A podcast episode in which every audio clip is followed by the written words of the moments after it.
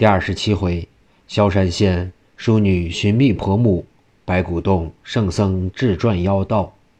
玉娘父亲孙殿元当时领着十二岁的幼儿孙宝，被乱军冲散。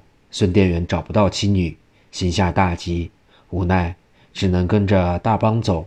每到一处，逢人便问，可是没有丝毫消息。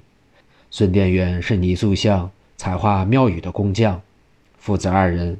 跟人搭伴到了绍兴府萧山县找房住下，有人引荐孙殿元到外边做些油彩活计，吃穿却也不愁，只是思念那母女两个。日久天长，明知想也无益，慢慢也就淡念了。他们住的房子是城内近靠西门，一套四合房十二间，都归孙殿元住，代管看宅子。房东任志和出身染匠。为贩卖染料发了财，开了三间门面的颜料铺房，置下几处房产，还有其他几处铺店。任志和老两口子只生一女，名叫翠云，与孙宝同岁。老两口看孙宝忠厚老实，就招孙宝为婿。任家夫妇很聪明，将几处铺店先换了字号，产业也换了孙店员的名字。他们一心想依靠女婿养老送终了。所以孙家陡然富裕起来。这次是孙殿元听了儿妻的话，一心要到西湖灵隐寺降香许愿，希望能见到婆母娘与大姑。孙殿元感儿妻小小年纪竟有如此孝心，非常难得。孙殿元也想趁此机会做一次旅游，就这样安置了一个丫鬟、一个婆子看家，自己家的轿车，老头子赶着就来了，老少三口人。听说五娘的母亲已死，都掉了眼泪。然后扶五娘上了车，济公师徒们押着状元公，直奔了城里临安府衙门。两个都头玉福聚、高谢到里边回禀了知府大人张文进。张府尹听说状元害人，心里先一惊。这知府可管不了状元的事情，又听说是济公跟状元打官司，又笑了。只要是济公的原告。保险错不了，心里又有了底，忙吩咐点鼓升堂，三班呐喊堂威。张文进穿戴整齐，到堂上落座，吩咐带原告，清官断案，不怕百姓瞧看。二堂外边，官厅两侧挤满了好事的闲人，都认为这场官司最有意思。和尚告状元，五娘在前，济公在后。上堂来，五娘先跪倒，府台大人。刚要站起来给济公施礼让座，和尚说：“大人，罗本背叛朝廷，勾引魔怪杀君，已有大理寺居审。金科状元郑经文以一千锭算半金，买通罗本，私卖考题骗取状元，就由你大胆审问吧。给和尚大人看个座。”高谢在大人左上手设了座位，济公坐下。大人问明了五娘家乡、姓名、年龄。又详细听完了五娘的申诉，叫她在一张矮几上坐下，然后让人带了被告郑经文。郑经文先是糊里糊涂，到堂上才清醒过来。他看了看和尚，想起在湖亭边的事情，又看见了五娘。他知道五娘不死，这场官司不好打。可又想到他既没死，就没有人命案了，最大把我状元免官，回家为民，有那坛金子也够了。他正想着，张大人一摔惊堂木，郑经文上得堂来，为何不跪？我乃新科状元，岂能跪你小小的府尹？张文进道：“你状元官官居极品，状元岂算朝廷命官？”郑经文被问得瞠目结舌，张大人不由哼哼的几声冷笑：“状元只是证明学问高低，你并未出缺时任，竟敢蔑视本官？你是读书之人。”但懂伦常，何能陷害对己有恩的贤妻？你要从实招来，免得皮肉受苦。说罢，又是啪的一声惊堂木响。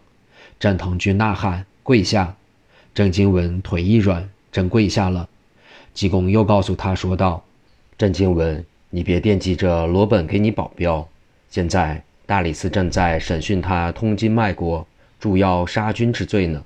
你再看看这个。”济公将荷包甩给了郑经文，又说：“罗本为了网罗贼党，把勾栏院的妓女当侄女儿许给你，你就陷害五娘。要说五娘真命苦，错认驴粪当黄金。你们两个得了外财以后，一个烙饼，一个炖肉，有毒蛇在庙檐上垂涎入锅，你明知吃了要毒死，可那时你已把天良丧尽。你嫌五娘头上有疮，劝她吃肉，结果以毒攻毒，五娘不但未死。就此好了头疮。当时你若天良发现，尚不为晚。看来天宇虽宽，不生无根之草；佛门广大，难渡不善之人。看看你准备的这包毒药，想在殿中下酒内害死五娘，未曾得手，又上西湖想用水灌死她，你真狠！可惜五娘对你一片好心。济公又说：“你认为五娘没死，你就没有人命罪。”大不了把状元一撸，有那些金子回家也够了。告诉你，那金子是五娘的，你想活吗？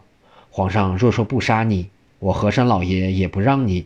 这时，五娘听济公活佛点破了以往之事，伤心极了，禁不住失声痛哭。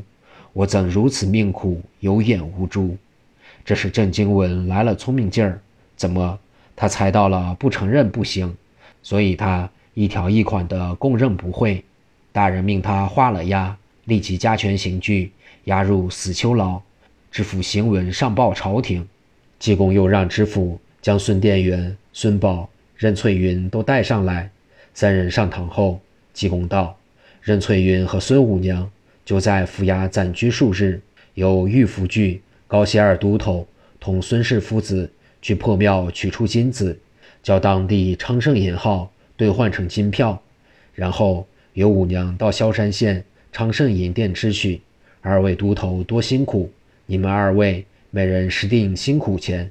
今天起身。两名都头看着大人，张大人笑道：“既是圣僧赏你们的，就谢过收下了，本府不怪。”济公又取出一个纸封，交给五娘，对五娘和翠云二人说：“今年腊月初八晚间，你们二人。”共同看这字笺，按上面所嘱去做。这是五娘的真姻缘，我保你一世恩爱，夫妻同寿古稀。记住。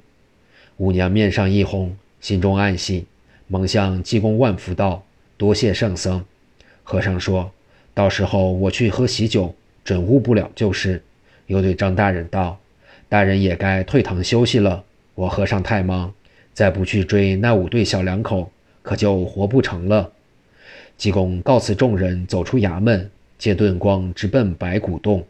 再说这五对夫妇，绿令鬼何清背着他的是白素贞，金面鬼焦亮背着他的是常玉仙，胡赛花背夜行鬼郭顺，王银平背飞天鬼石成瑞，黄娘子背痨病鬼段景章。这五对夫妇走出一半路程，还不见圣僧到来，众人心里有些不踏实。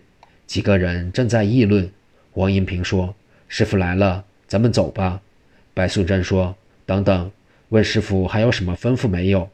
这时济公赶上来说道：“你们害怕不？”王银平说：“只要有师傅在，啥也不怕。”济公说：“有我可就没你们了。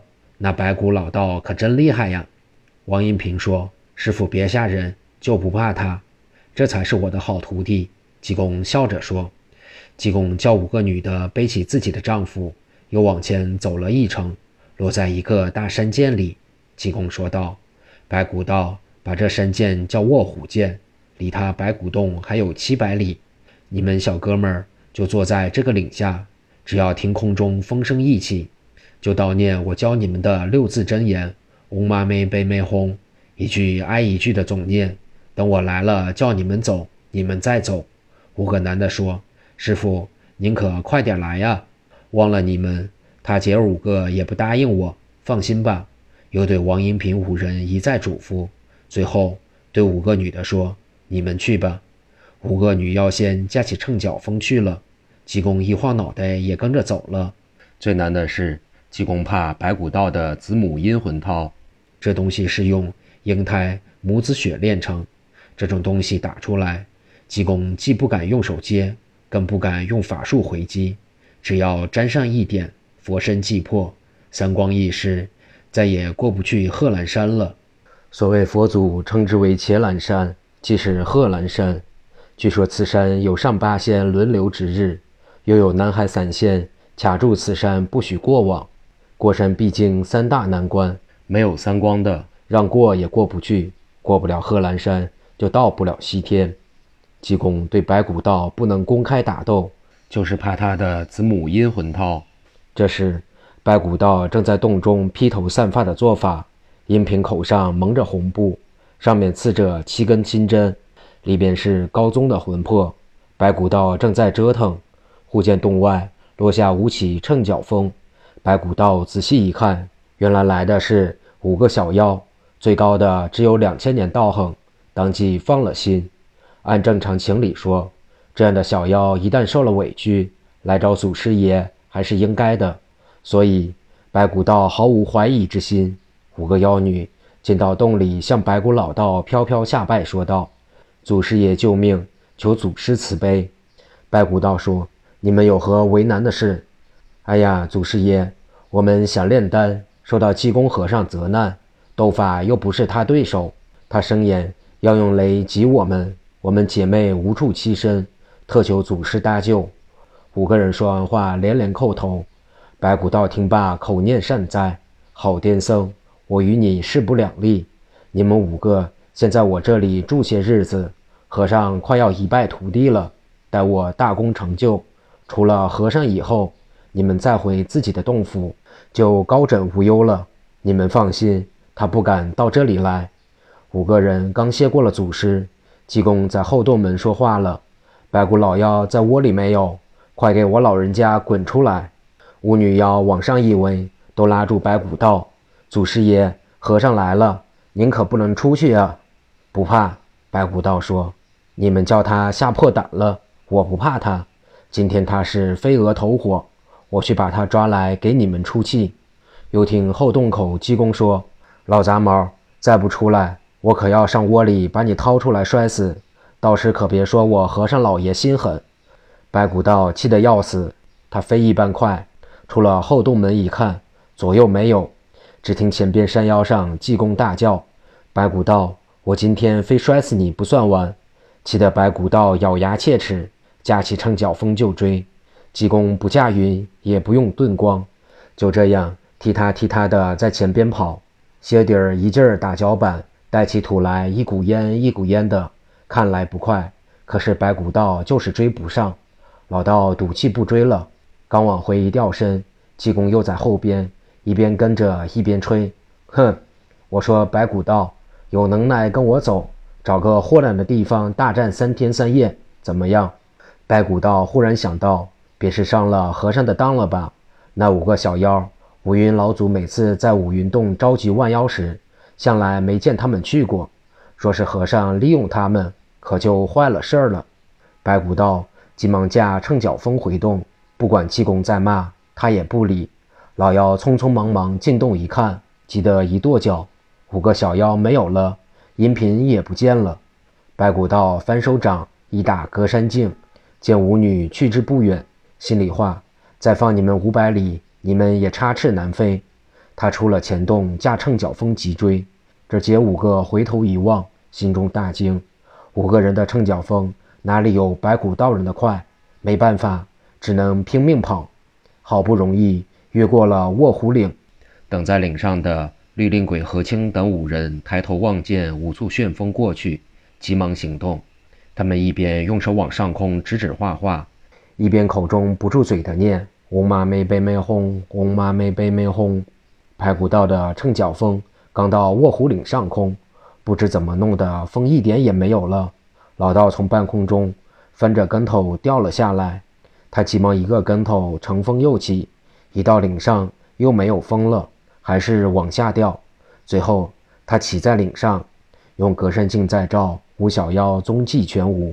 这时白骨道回头一望，白骨洞上空烈焰飞腾，似一座火焰山。老妖知道是济公放了火，他又架起秤脚风。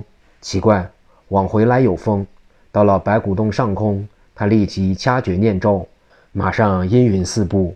一阵大雨，将火浇灭。再说济公，他到了卧虎岭，叫何清等都手拉手闭上眼睛，由和尚带着。五人只听耳旁风声响，不多时追上了王银平五人。五女将银平交给了济公。济公说：“这老妖找不到你们，他们的聚药幡又招不动你们，你们放心，各自回家去吧。王银平夫妇暂不能回万花山，还是上三教寺去住一时吧。”王银平说道：“师傅，什么时候再见您老人家？”